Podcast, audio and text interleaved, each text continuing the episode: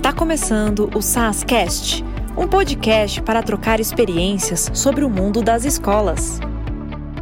Olá, pessoal. Está no ar mais um episódio do SASCast. Eu sou Ana Paula Barreira, gerente de formações do SAS.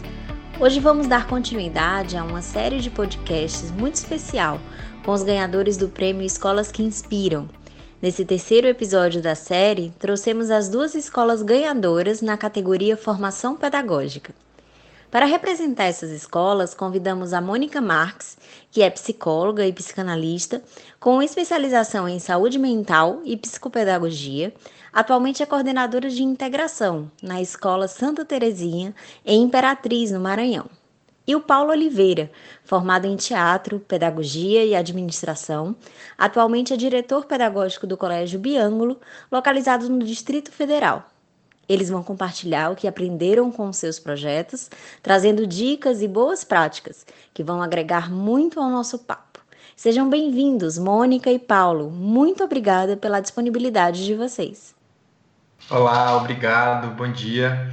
É, o meu nome é Paulo Oliveira, eu estou hoje aqui com muito orgulho representando o Colégio Biângulo e eu gostaria de agradecer muito aí pela participação nesse podcast. Agradecimento ao SAS também. Olá, meu nome é Mônica Marques, sou da Escola Santa Terezinha de Imperatriz do Maranhão. Quero agradecer desde já a essa oportunidade, juntamente ao SAS. Agradeço a Ana Paula, ao Paulo, né, por estarmos aqui nesse momento hoje. Agradeço também a toda a equipe da Escola Santa Terezinha que se esmerou para que pudéssemos chegar a esse momento de hoje. Que bacana, tenho certeza que vai ser muito importante aí para todas as pessoas que escutam a gente. Então já vou começar com a primeira pergunta. Como que surgiu a ideia do projeto na escola de vocês? Qual é o problema ou a situação que vocês esperavam resolver ou solucionar? Inicialmente, o problema surgiu com a pandemia. É, a gente estava verificando que era preciso intensificar ainda mais a formação continuada dos nossos docentes e de toda a equipe técnica. E diante dessa situação, nesse contexto em que acho que todo mundo está vivendo, né? A gente sempre investiu muito em formação continuada, porém verificamos a necessidade de trazer é, profissionais, não só da área é, docente, para conversar com os nossos professores. E aí, dentro de várias reuniões, a gente estava estipulando aí quais áreas que a gente gostaria de trazer para conversar com os professores. É, verificamos que seria possível, e já é também uma prática da escola, tentar fazer trocas com profissionais da rede pública do Distrito Federal que hoje é, é onde estamos situados. Hoje nós temos cinco unidades, Colégio Biângulo, e aí a gente atua em três cidades satélites, e sempre gostamos de fazer trocas com, as, com a comunidade, não só as escolas do entorno, mas também com todas as escolas do Distrito Federal. E aí, dentro dessa situação, nós organizamos uma programação e chamamos essa programação com as formações de primeiro ciclo de formação docente. E aí pensamos que esse ciclo ele poderia ser dado continuidade nele em outros momentos, diante de outras situações, e resolvemos abrir para a comunidade. Nesse sentido, uma das possibilidades que a gente viu, a gente divulgou nas nossas redes sociais, o primeiro ciclo de formação docente, abrimos inscrição e percebemos que profissionais não só da rede pública, que era atuante na rede pública, também na rede privada de outras instituições do DF e também fora do DF, pediram para se inscrever, nós abrimos, então a, o ciclo de formação docente ele durou três meses e tivemos aí a, a honra de ter é, docentes não só do Distrito Federal, mas também de Minas, de Goiás, e foi muito bacana, porque a gente pôde fazer trocas com profissionais da área da saúde, da área de segurança, também da área docente, da área de tecnologia, e foi um momento muito rico para todos. Bem, nós da Escola Santa Terezinha desenvolvemos o projeto com o objetivo de capacitar nossos docentes diante das mudanças que esse século trouxe à educação, né? Educação 4.0, a pedagogia baseada em projetos, as metodologias ativas, a aula operatória, a construção do conhecimento, a BNCC e o ensino híbrido. Nós sempre realizávamos na escola momentos de formação pedagógica, né, com toda a equipe, mas sempre com palestras de assessores ou profissionais da educação de outras cidades, em que os nossos professores eles ficavam numa posição de receptores de um conhecimento, numa posição mais passiva, o que nem sempre favorecia a aquisição e implementação de novas ferramentas, recursos e metodologias pedagógicas na sua prática. Bom, e o nosso desejo era de implantar uma cultura de formação permanente em que o professor tivesse uma posição ativa nas suas aprendizagens, valorizando o seu protagonismo. Sair do lugar passivo, proativo e favorecer a relação entre as teorias e as inovações na educação e a sua prática de ensino. Então, nós formamos grupos de estudos com os professores e coordenações pedagógicas de todos os cursos, da educação infantil ao ensino médio. A cada ano era apresentada uma seleção bibliográfica dos livros que a própria direção da escola adquiria, né, para auxiliar os professores e a equipe. E cada grupo deveria estudar e relacionar com a sua vivência de sala e a sua área de conhecimento, e durante todo o ano ir socializando isso nas reuniões pedagógicas. Porque esse projeto nós desenvolvemos ele já há quatro anos na escola, desde 2016. Bom, o resultado desse estudo, que era feito durante o ano todo, né, por todos os professores, ele devia ser transformado em uma palestra onde o próprio professor seria o transmissor desse conhecimento apresentando os efeitos dos estudos durante o ano com a sua prática, mostrando em fotos e vídeos atividades pedagógicas realizadas com os alunos. Para esse momento, então, foi criado um simpósio de educação, sendo um evento realizado para toda a equipe da escola, de todos os cursos o que favoreceu a valorização, o papel do profissional da escola, a socialização do que cada curso estava realizando em sala de aula. E assim, vimos o sucesso dessa atividade e a alegria né, que os professores manifestavam, onde eles podiam, eles estar transmitindo essa relação teoria do estudo que era realizado com a prática e os projetos que eles iam desenvolvendo durante o ano. Puxa, Paulo, Mônica, que bacana. Dois projetos tão diferentes, né, mas que passam pela mesma proposta de formar os grupos, né, de formar pessoas dentro de uma perspectiva externa, mas também, né, olhando para o interno. Parabéns. E como que vocês decidiram quem participaria do projeto? Como é que o projeto foi recebido pelas pessoas que fazem parte da escola, pela comunidade escolar? Então, Ana Paula, nós sensibilizamos para que todos os professores, assistentes de sala de aula, coordenações pedagógicas de todos os cursos da educação infantil e ensino médio participassem do projeto. Eles se sentiram muito motivados e desafiados. Como tudo que é novo, né, gerou expectativa, uma certa ansiedade, mas depois das apresentações no simpósio, né, que nós já realizamos quatro, esse projeto corre desde 2016, como eu já coloquei. A avaliação dos participantes era de extrema alegria pelas grandes aprendizagens que eles começaram a observar que eles estavam tendo no cotidiano, né, da prática pedagógica. Sim, e aqui no Colégio Biângulo, eu acabei respondendo na outra pergunta, mas eu vou complementar ela. É, primeiro, a gente decidiu que seria possível, seria viável abrir para a comunidade externa, não só para os profissionais do Colégio Biângulo. E aí, nesse sentido, a gente liberou uma prévia da programação e fomos escolhidos. A gente resolveu abrir e quem desejasse participar diante ali daquela programação, ela poderia se inscrever. Não tivemos um processo seletivo, quem se inscreveu participou. Gravamos também todas as formações, todas as, as palestras, para que quem não pudesse participar naquele horário, porque poderia estar em aula, poderia estar trabalhando, é, pudesse ver depois. Então, foi algo bem tranquilo, e disponibilizamos as gravações depois para quem gostaria de reassistir. E não só tivemos também momentos online, online no sentido de ao, de ao vivo também, mas a gente também teve uma formação em EAD, onde existia um, um curso de mexer nas ferramentas Google, e aí cada um poderia fazer no tempo que quisesse, no horário disponível que pudesse fazer. E nesse sentido, é, nós criamos um e-mail para todos os participantes, vinculado ao Colégio Biango, para que a gente pudesse também ter uma comunicação eficaz com eles. Então, criamos grupos, canais de transmissão, onde a gente pudesse estar sempre tirando dúvidas, resolvendo problemas. Eles poderiam estar trabalhando com ferramentas e plataformas diferentes. Então, a gente é, não só deu a formação, como a gente também deu todo o suporte técnico para que eles pudessem participar das formações aí que durou três meses. Muito bom. Nos dois relatos que vocês trazem, para mim fica muito forte a importância de ser significativo e de ser aplicável, né, na realidade aí tanto de um universo como outro.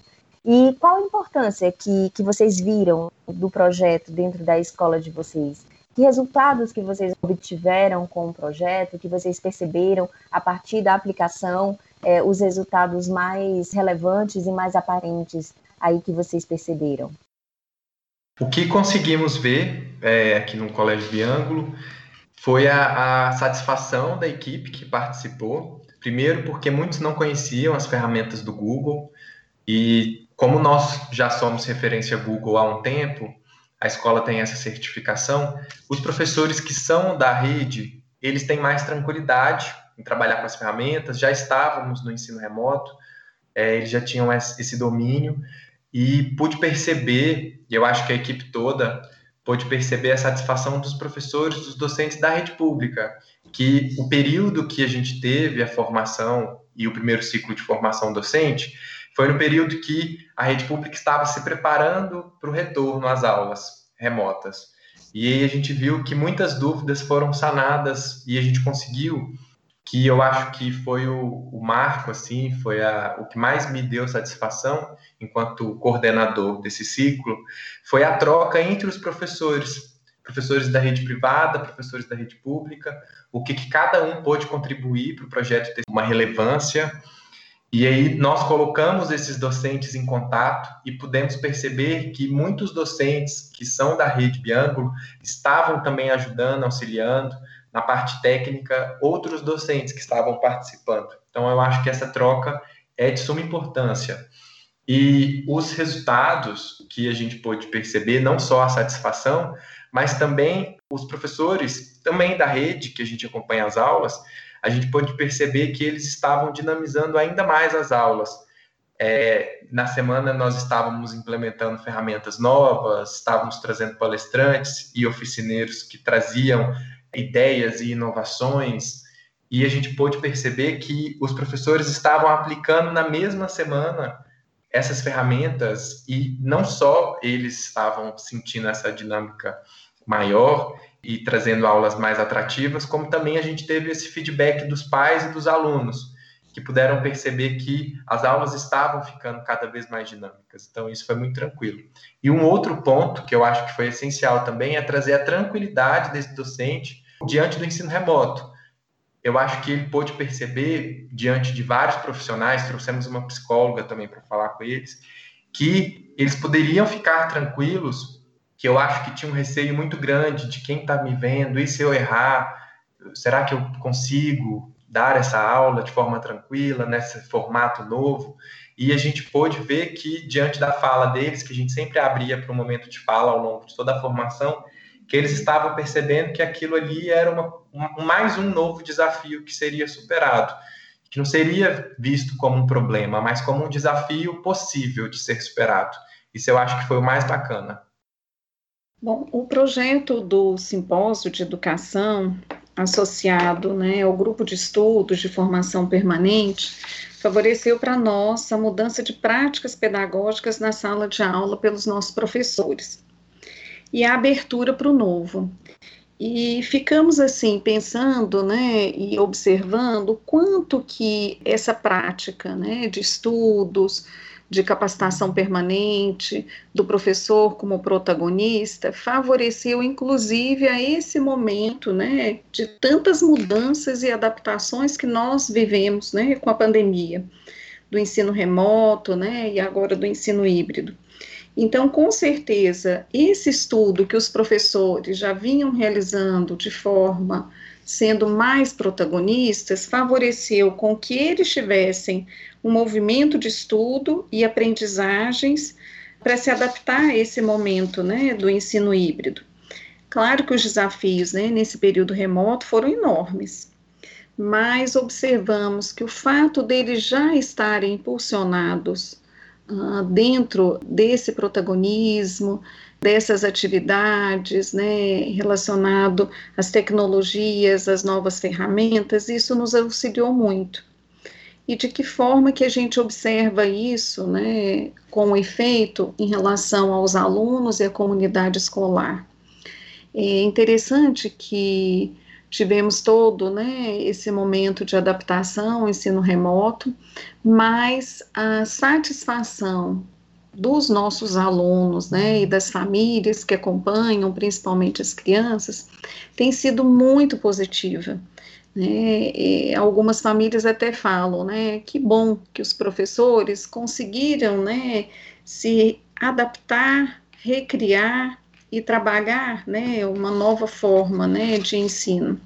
E observando também os anos anteriores, né, em relação ao simpósio, nós vimos que isso trouxe efeito para os alunos nas avaliações nacionais e também no ingresso ao ensino superior, porque automaticamente, né, o professor estando mais capacitado, mais alinhado com a BNCC, com as novas tecnologias, né, conseguindo trabalhar bem habilidades e competências, né, com esse aluno, isso automaticamente o processo né, de aprendizagem do aluno também trouxe um ganho muito grande. Perfeito, Paulo, Mônica.